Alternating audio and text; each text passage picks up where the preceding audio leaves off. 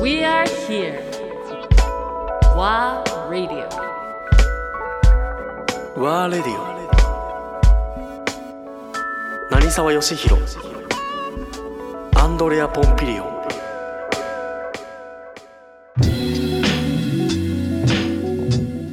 だからちゃんとこういうなんだろうその業界っていうのかな？あ自体がやっぱりもう少しテーマテーマとしてはまあサステイナビリティ環境だったりそういったテーマをしっかりちゃんと、あるいは社会問題含めてアピールしていった方がいいよねっていうもう今ねそういう流れになってるよね。もうここ特に加速してるのがこの34年。ねあの世界中はもっと前からでね日本の、えー若いシェフたちも、まあそういうその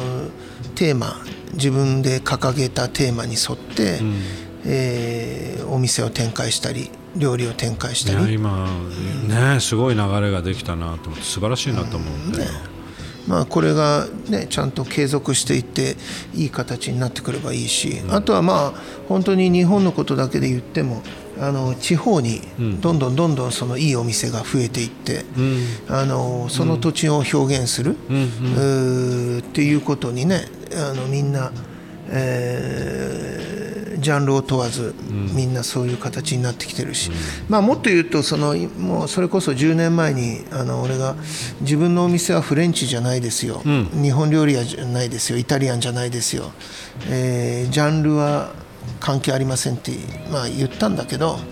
まあ、その流れもすごくね今主流というか、増えてきてるしね、あのそれはそれで枠にとらわれない、えー、と素材に合わせた調理法、を行うっていうことは、まあ、一つね、一つの流れかなっていう。のは、そうだね。ね、あるよね。なって。るね、まあ、今世界世界中がやっぱりこのコロナで、あのー生活習慣病っていうのが重症化したり死に至る大きな要因だっていうことで、やっぱり生活習慣病ということは毎日食べる食事が何なのかっていうところになって、えーそこを見直す動きがすごく出てきてるのと、あと、まあえー2009年ぐらいの頃からの話をずっとしてきて、まあ、コロナに、えーなったわけだけど、そのやっぱり3年ぐらい前から、えー環境だけではなくて、料理人がこのアプローチするのとか関わるの、もう社会問題全体、だからそうなってくるとね、今までのそのいわゆるそのファインダイニングとかワールド50って言われるお店って結構高級店が多いじゃない、からするとちょっと逃げてた部分なの。なんでかって言ったら、はい結局貧しい暮らしをしてる人たちもいるよねっていうところも当然社会問題として入ってくるとかもっと言うとお飲む水毎日飲む水さえもないとか、食べるものがなくて死んでいってる人がいる。よねっていう現実、まあ、いわゆる地球上で起きている問題全てに対して関わっていこうっていう流れになってきてる。これがあの、まあ、一つ、まあ、僕が、えー国際顧問というか、そのアジア人として、えー顧問で入っている、えーワールドプライズっていう、まあ、し地球の社会問題に、料理人として貢献している人を探していこうというか、もちろん自分たちもそれを頑張ってやってるけども、えーまだまだいっぱいいるわけで。これどういう組織なの？これはあのースペインのサンセバスチャンに、えーバスクキュリナリーセンターっていう4年生の料理大学がある。あ大学の。大学なの。でこの大学とそれから、えーバスク政府、はいはい。いわゆるバスク地方と言われる、あの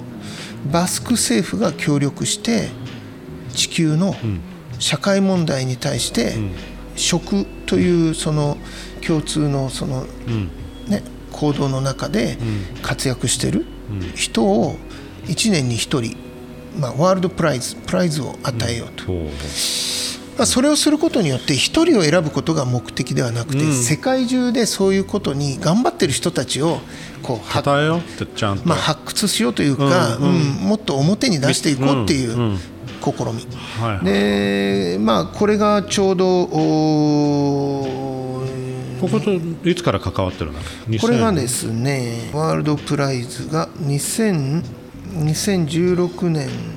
からですね。2016年ぐらい頃にあの世界の顧問の中の一人。じゃあ何人ぐらい